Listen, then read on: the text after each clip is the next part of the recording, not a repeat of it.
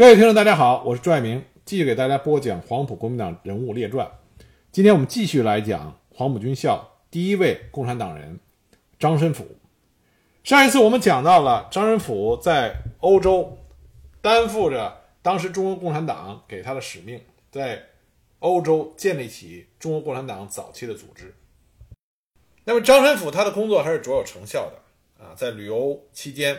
他建立起了中国共产党。旅游支部啊，不少后来中国共产党啊优秀的干部，但是在半年之后就发生了一起人啊大吃一惊的事情。这个事情就是一九二三年二月成立中国社会主义青年团旅游总支部大会通过的第十一项议案——弹劾张申府案。这议案这么写的啊，十一。弹劾张申府案，为张申府仍不满意，辞共产主义研究会书记，致执行委员会不理，最后至大会始更发现其又有退出少共之声言。准此情形，大会认为张申府在少共团体中实处违反了共产主义的纪律，乃决议将张申府除名于少共团体之外。为张申府本为中国共产党党员，此种决议如何？时有报告中央，请转达中国共产党之必要。因此，我们对于此事仍将有详细报告记上。此处只不过先说个大概。据说，之所以有这个弹劾张申府案，是因为当时张申府总是以老大哥自居，不大出席少共团体的会议。在欧洲期间呢，张申府曾经发表过一篇文章，在这个文章中呢，他以一种居高临下的口吻曾经写过。留法勤工俭学学生中，相信马克思的不少，但未必是真懂得，真感到非革命不可，真肯以生命来换。我们都知道，法国勤工俭学的这批中国学生中，有一大批是后来坚定的共产主义者啊，包括像蔡和森、李维汉啊、周恩来、陈毅、邓小平等等。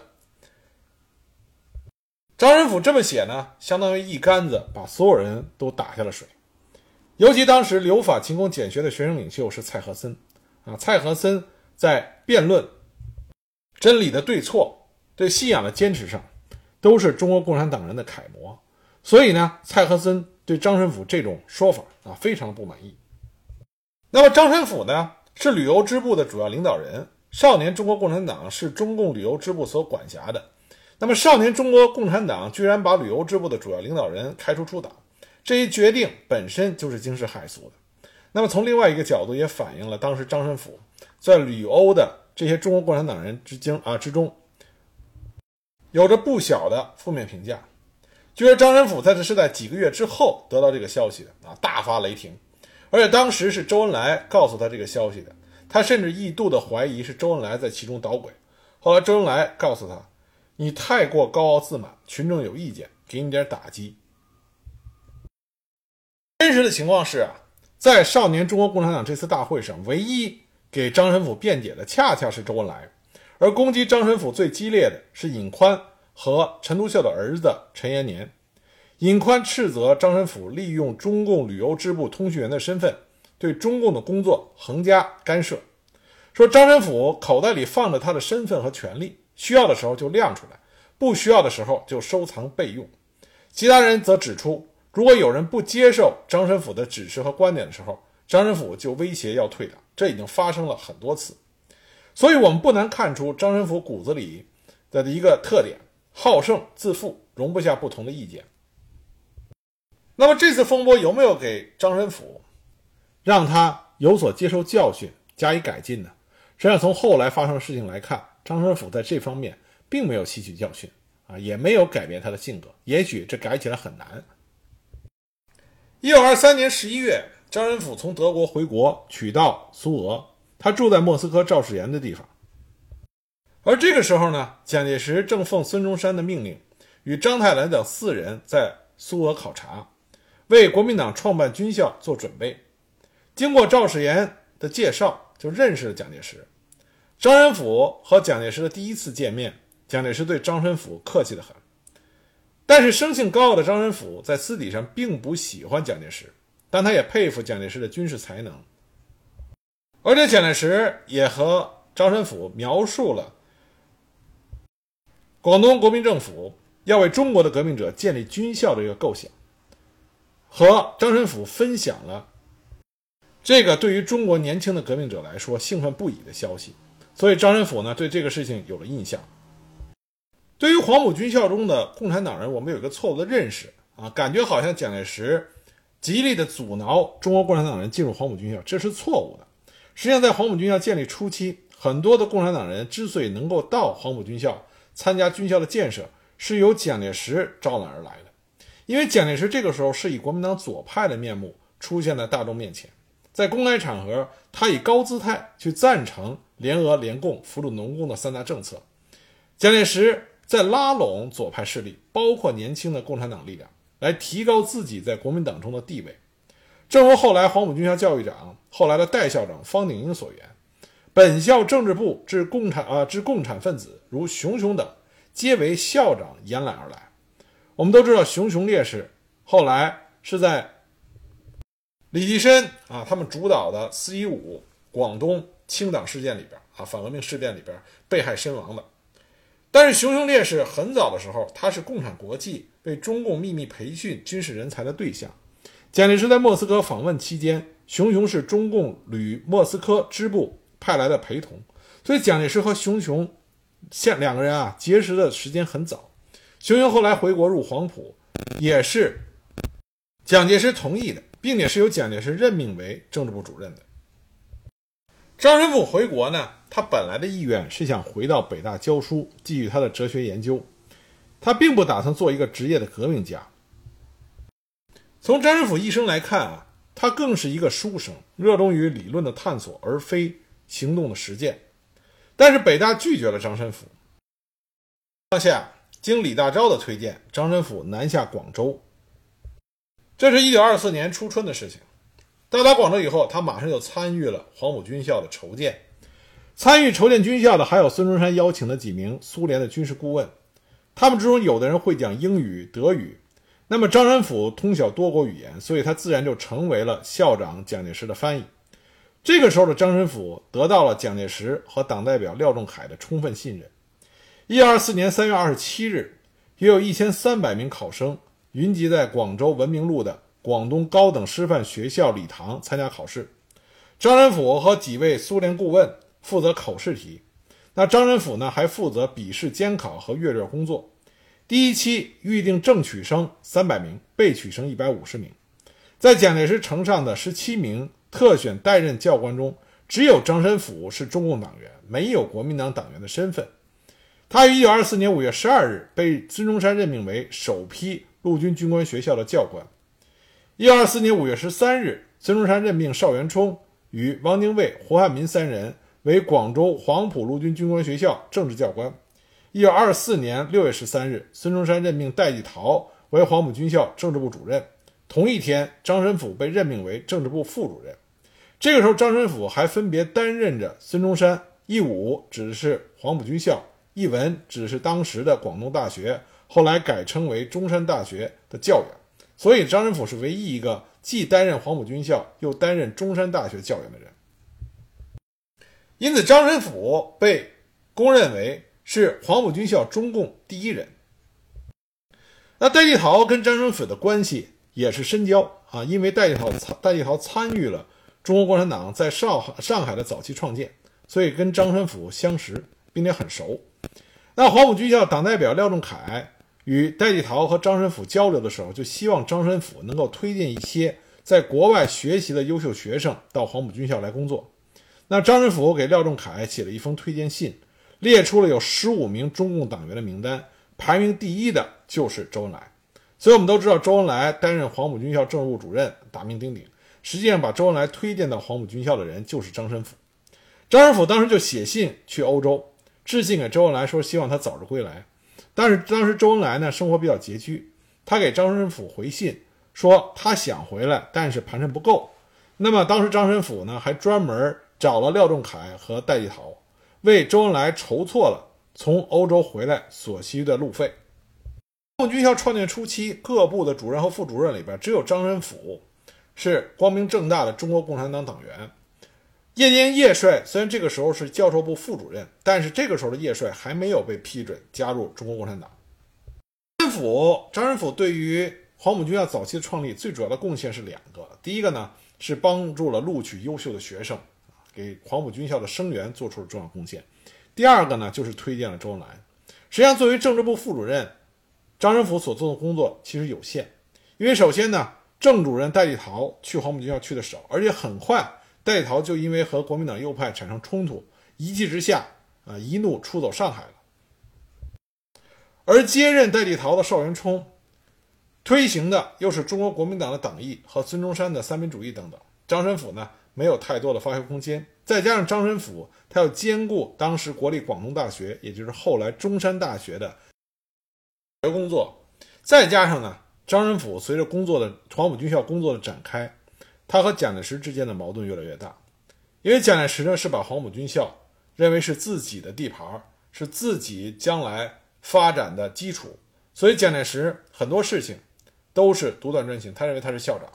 那么张仁甫在这种方面是极度受不了的，因此在一九二四年六月下旬，张仁甫就以要兼顾国立广东大学教学工作为由，辞去了他政治部副主任的职务。而周恩来呢，是在一九二四年九月下旬到职军校的。这个时候，实际上张申府已经离开了黄埔军校，但周恩来依然是借着当初张申府的列名推荐，得以出任的政治教官，讲授政治经济学课程。那么后来呢？呃，政治部代主任邵元冲，在一九二四年十一月十二日被孙中山点名，亲自担任陪同北上的八名随员之一。因此呢？不久就由周恩来啊接任了政部主任。五在黄埔军校初建时候所起的作用，我们就可以看出来，在黄埔军校初建的时候，国民党和共产党之间关系是非常密切的啊，尤其是在黄埔军校这个事情上。孙中山建军校的宗旨，他是要创造革命军来挽救中国的危亡。所谓革命军，就是要有革命精神，就要学习苏俄的列宁经验。培养出一批具有奋斗精神、为打倒帝国主义及军阀而战斗的革命将士，仿效苏联政治第一、军事第二的做法，与德日意绝对不谈政治的军国主义教育完全是两样。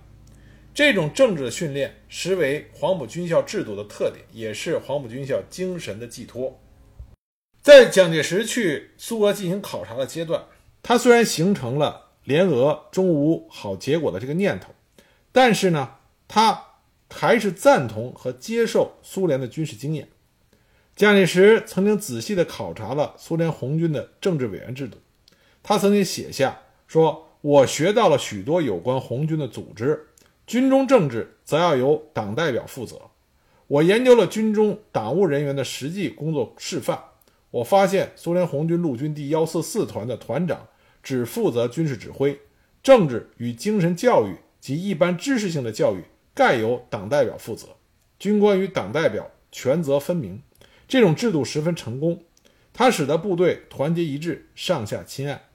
蒋介石认为，中国应以苏联红军为榜样，建立有主义的革命军队，军事与政治并重。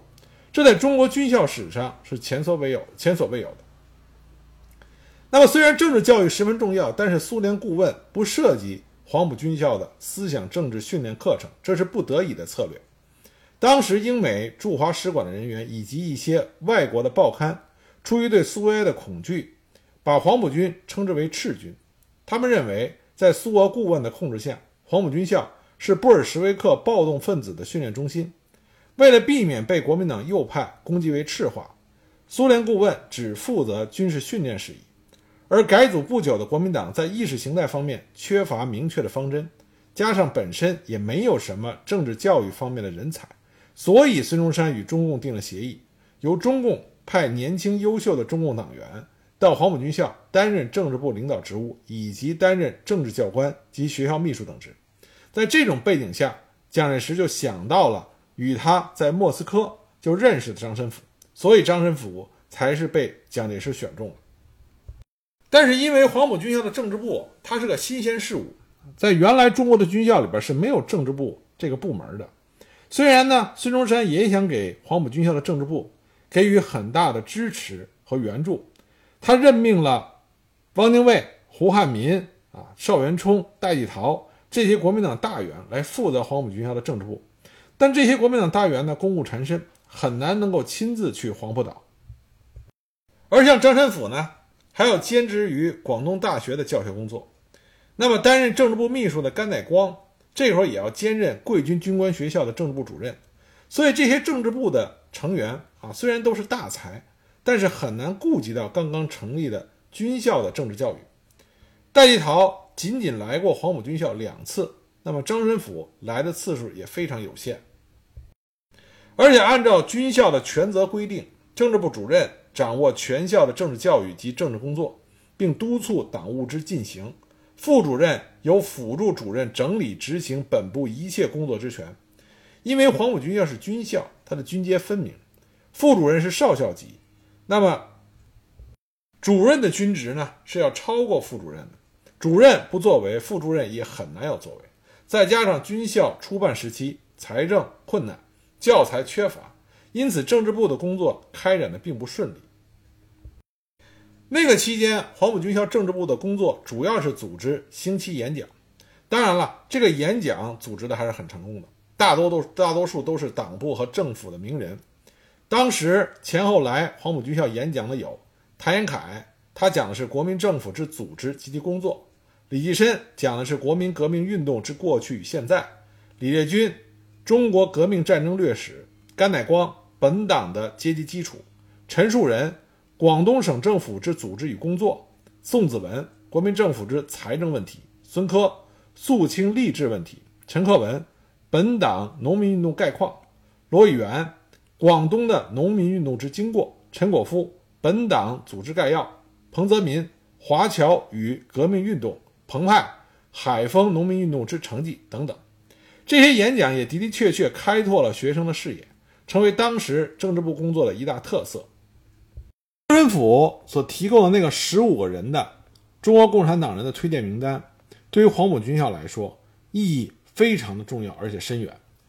廖仲恺、戴季陶对这份名单很看重，而另外一个对这份名单很看重的呢，是国民党的左派，也是黄埔军校重要的领导人邓演达。邓演达在跟张春甫的谈话中多次提到了推荐名单的这件事情。那么，张仁甫推荐的十五人。我们知道第一名是周恩来，那么第二人是谁呢？第二个名单上第二个人是周佛海。据目前所知，这份名单上还有恽代英、啊赵世炎、高宇憨、沈雁冰、欧阳继修等人。这份名单上的大部分人后来都先后在黄埔军校啊，也黄埔军校前六期担任过军校的教官，所以张仁甫啊推荐的这些人选，几乎上囊括了当时中国共产党啊大部分的精英。廖先生对于张仁甫的这个名单是非常看重啊。除了我们之前提到了，那么廖仲恺为周恩来筹措了从欧洲回来的经费，另外呢，廖仲恺还曾经汇路费给美国哥伦比亚大学就读的曾经参加中共一大的官费留学生陈公博，希望陈公博能够尽快的回国。军校建立的时候，很多地方都体现出了孙中山刚刚提出三大政策的时候。中国国民党和中国共产党之间的良好关系，但是从三大政策提出的那天开始，关于国民党和共产党的关系就一直是争论不休的。我们不能够断章取义的、单独的去割裂的看四一二反革命事变，要想了解国民党、共产党，甚至到后来啊解放战争，我们都要回头去看，从共产党建立那一天起。到后来，孙中山提出三大政策，从那个时候起，国民党和共产党的关系到底是如何？只有这样全盘的发展的，在一个比较大的时间尺度上去看，你才能真正的理解国民党和共产党它的冲突来自于哪儿，他们的关系为什么会有这么一个发展的进程。我们在讲戴季陶的时候就已经提到了，戴季陶离开黄埔军校，不是因为戴季陶是国民党右派。而是因为国民党右派骂戴季陶是共产党的走狗，并且打了戴季陶，戴季陶才愤而离开了黄埔军校。那么打戴季陶那个人是谁呢？是著名的国民党右派，也是国民党元老啊元老张继。张继呢，他早年就读于早稻田专门学校，也就是早稻田大学的前身，是同盟会的老会员啊。他一九零五年就加入了同盟会，一九一三年被选为参议院的议长，担任国民担任过国民党宣传部的部长。他曾经与苏联代表岳飞接洽，为孙中山与岳飞的会谈铺平了道路。所以张继也并不是从他一开始他就是个铁杆的国民党右派，不是这样的。一九二二年九月，张继介绍陈独秀、李大钊加入的国民党。后来，所有中共高层负责人都是由张继介绍加入国民党。但是后来，张继对联俄联共的政策持异议，他迅速就和谢池两个人成为国民党中著名的右派。党和共产党他的合作体制，苏俄代表马林建议的。从一开始呢。两党的摩擦就在所难免，这不仅仅是在国民党这边有着激烈的讨论，在共产党这边同样也有着激烈的讨论。一九二四年五月，中共中央执行委员会扩大会议上，中共决定从思想上、组织上加强国民党左派的合作，那么反对国民党右派，以使国民党革命化。这个革命化似乎进行的很顺利，当时差不多一切党部。和民众团体的下层组织都充满着共产党，尤其军队的党部和政治部更加是充满着共产党。共产党发动了轰轰烈烈的工会农运，被国民党认为在那里煽动罢工，那无异乎挑动民众向国民党反攻。而且，一个政府的最大作用是安定秩序，现在没有一天不罢工，没有一个工会不罢工。那么，据史料记载，当时流行的口号是一个优秀的共产党员就是国民党核心组织的。优秀成员，那么中国共产党这种渗透的策略，自然就引起了国民党右派的极大不满。当时反共的气氛日益浓厚。一九二四年六月上旬，国民党在上海翻查到了中共三大，其中关于国民运动及国民党问题的决议，以及同志们在国民党工作及态度决议案等文件。他们认为，中共不仅在国民党内部进行党团活动，而且有在国民党左派中发展党员。扩展自身组织的明确目的，这违反了李大钊在国民党一大会议上所做的“共产党并非党内之党”的声明。那张继和谢池马上就从上海直奔广州，一面与邓泽如等人联名向孙中山和国民党中执委提出了弹劾中国共产党人啊议案，一面质问包罗廷。那孙中山不顾包罗廷的俄国的援助取决于共产党继续参加国民党的警告，同意将于八月召开的国民党二中全会讨论弹劾中国共产党人议案。中共总书记陈独秀对此反应强烈，甚至提议退出国民党。在这种情形下，本来就对共产国际一切工作归国民党方针持不同意见的张申府，面对国民党右派的挑衅。更加心生不满，导致了后来啊张申府退党的那次风波。那么在讲张申府退党那个事件之前呢，我们再跟大家强调一下，黄埔军校在它创建初期，并不是像我们现在想象的啊，说黄埔军校是中国国民党和中国共产党相互合作的一个重要的典范，并不是像我们想象的这样。黄埔军校之所以我们现在这么著名，是因为黄埔军校后来他的师生。在中国大时代里边所发挥的作用以及影响是巨大的。这么我们反过来以为黄埔军校是一个非常重要的军校，但实际上在黄埔军校在刚建立的时候，它更像的是一个试验田。这个试验田到底能不能结出丰厚的果实？这个时候，当时的国民党和共产党都不是很确定。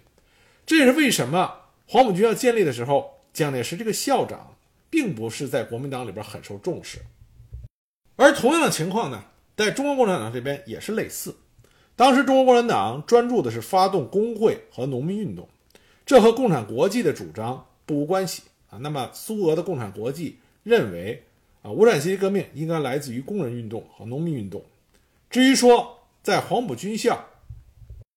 培养和掌握中国共产党自己的革命武装，这对于共产国际来说并不是当时的主要的政策方向。一个典型的啊表现的例子呢，就是在于中国共产党内部关于各地青年啊动员各地青年报考黄埔军校的通告，就中国共产党内部的全党的这种通告，发发布过两次。那么这两次通告分别是第六十二号和中字第二十二号通告。但是从时间上来看呢，第一份通告发出的时间是第四期黄埔生入学，那么第二份通告发布的时期呢是第六期黄埔生入校的时候，并且在通告中有如下的啊这种话语：凡已任有工作的同志，尤其是工运、农运的同志，绝对不可令之抛弃工作前去；能力幼稚、尚不能独立工作而生活又难自维持的，想入黄埔者。亦可允其前去。这是因为当时中国共产党党中央所贯彻的工作方针是我党必须以最大的努力，在所有的农民运动中取得领导地位。那么最明显啊、最典型的表现，就是我们可以对比一下当时国民党中央农民部主管的农讲所与黄埔军校这两个地方几乎是同时成立的。那么在农讲所这边。所配备的中国共产党人，无论是发起者还是各界的负责人，都是中国共产党中的重要和著名的人物。那么在黄埔军校这边，我们前面也讲了不少黄埔军校创建初期所担任职务的中国共产党人，他们大部分并不是中国共产党中举足轻重的啊领导人物。在农讲所这边，第一届三十八名学员中，共产党员和社会主义青年团员占了二十名。那么黄埔一期生六百三十五人，中共党员只有二十八人。府他担任的是黄埔军校政治部副主任，但他并没有认为他所担任的这个政治部副主任有多么的重要。张仁甫辞去黄埔军校政治部副主任一职，这是他个人的决定，并不是由我们中国共产党党中央下达的指示。那么对于张仁甫私自辞去政治部副主任这件事情，李大钊、陈独秀这些中国共产党的早期领导人也没有进行过特别的批评，这说明当时中国共产党党中央对于黄埔军校的重要性并没有太多的认识。这也是和后来中国共产党面对着四一二反革命事变，面对着国共破裂，那么发动三大起义，那个时候才意识到掌握中国共产党自己掌握的武装力量的重要性。啊！三大起义的时候才意识到这一点。这和这个也是完全符合的。也是黄埔军校的时候，中国共产党对于掌握自己的武装力量啊，并没有意识到这个重要性。我需要我们需要看到的一点就是，中国共产党在大革命时期，就是第一次国共合作时期，中国共产党的的确确是一个刚刚成立的政党，它还很年轻、很幼稚，它的内部还没有形成铁一般的纪律约束，甚至可以这么说。在中共一大的时候，中国共产党成立的时候，它只是一个人数比较少的，依靠着一些以私人关系联系起来的核心成员，他们是相互信任，但是又松散的志同道合的自由组合，这在张申府身上体现的非常明显。比如说，张申府赴法之前，他是由陈独秀全权委托。在欧洲招募中国留学生加入共产党组织，我们前面讲到了。那么他在发展刘清扬啊，他的夫人刘清扬以及他的好友周恩来入党的时候，在手续上只是事后写了一封信给上海的陈独秀，如此而已。在张申府看来，这不过是和说一句话这样的容易。在柏林，张申府把后来成为中共中国共产党著名的军事将领朱德朱总司令引进共产党这件事情。也是张申府回国之后才向陈独秀汇报的。前面说到过啊，前面说到过，陈独秀之前在朱德要求入党的时候，曾经表示反对，认为朱德是旧军阀。那么在张申府回国之后，向陈独秀报告说：“我把朱德发展成了中国共产党党员。”那么陈独秀呢，放弃了他之前对朱德的片面看法，表示同意。这个时候，张申府说了一句话，他说。本来我介绍党员，他没有不同意。那么这句话呢，是张仁甫一个非常得意的说法。但这句话反面可以显露出来，那个时候的中国共产党在党的组织纪律上、组织原则上，并没有严格的规章制度。中国共产党当时的基石是来自于同志们相互之间相互尊敬、相互信任的这个基础。在张申府的眼里边。中国共产党是一个自由的组合，个人仍然有着很大的自主性。那么在张申府的晚年啊，对他有着深入研究的舒恒哲，他曾经说过啊，这么评价过张申府。他说：“参加革命是张申府儒家入世传统对世情危局的一种承担，这种救世的意识是张申府个人意识和气质的选择，而非政治的需要。所以，这种承担并不影响他对学术的追求。事实上，不敏感于政治斗争的张申府，热衷思想讨论多于革命的具体行动。在欧洲的时候，张申府虽然是旅游支部的负责人。”但历来重于思想指导，轻视具体实践。他将支部繁琐的事务交给更为能干和精力充沛的周恩来去处理。中共旅游支部成员郑超林后来回忆说：“张申府一手指挥周恩来，另一手指挥赵世炎，再由此指挥整个组织。”那轻视革命实践呢，也与张申府的思想主张有关。张申府历来强调的是要以心灵解放的哲学改造人性，从而改变啊改变社会。他在给周作人的一封公开信中就流露过他这种坚持。他说：“我现在所要努力的，究不在单纯的赤化上。我相信要换世界，需改人性与变制度。我是在改人性方面努力，要从人性上做点改人性的预备，从旁帮那些直去直来改变制度的。”那么，在五四运动时期呢，张申府也提醒学生应以自我解放为目的，而不是透过政治推动制度而改变。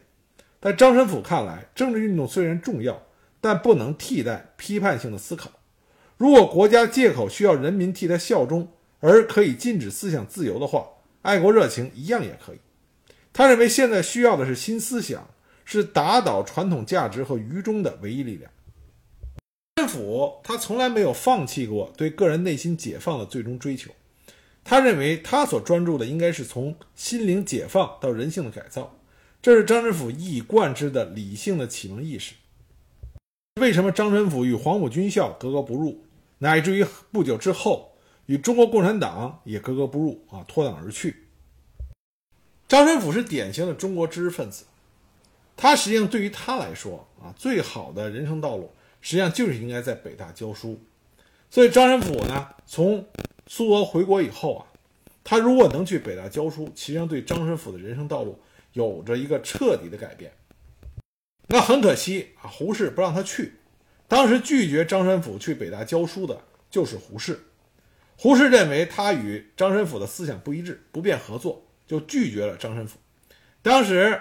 给胡适写信的还不是张申府，是李大钊。李大钊为张申府回北大教书的这件事情啊，给胡适写的信，但没有获得批准。到晚年的时候，张申府对这件事情仍然是耿耿于怀。他说啊，我的政治活动的代价是很大的，我受过两次学术压迫，一次是一九二四年我从法国回来，我希望回到北大教书，但胡适阻挡了我的任命，他死命针对我，因为我是众所周知的共产党员。那张申府认为呢？胡适拒绝他的原因是因为他是共产党，但是胡适并不是这么认为的。他认为他拒绝张申府是因为两个人在政治主张、社会观点和文化认同上各异，并不是因为张申府的身份。按照著名学者冯友兰先生的划分法，张申府代表着新文化运动的左翼，而胡适代表着新文化运动的右翼，所以胡适不认同张申府一点也不奇怪。但张申府呢？作为这次学术压迫，他记忆犹深，因为张申府也知道，如果这个次他能够回到北大去教书的话，那么他的人生轨迹会完全的不一样。这个时候的张申府，另外一个，他是中国共产党内部对国共合作一直持有不同看法的一个代表。他认为中国共产党不必与国民党合作，就可以单独完成民主革命的任务。张申府曾经说过。中国共产党已经成为中国政治的一个重要力量。我们最后的目标不是联合战线，而是无产阶级专政。我们必须保留党的组织独立性，并利用每一个机会宣扬我们的目的。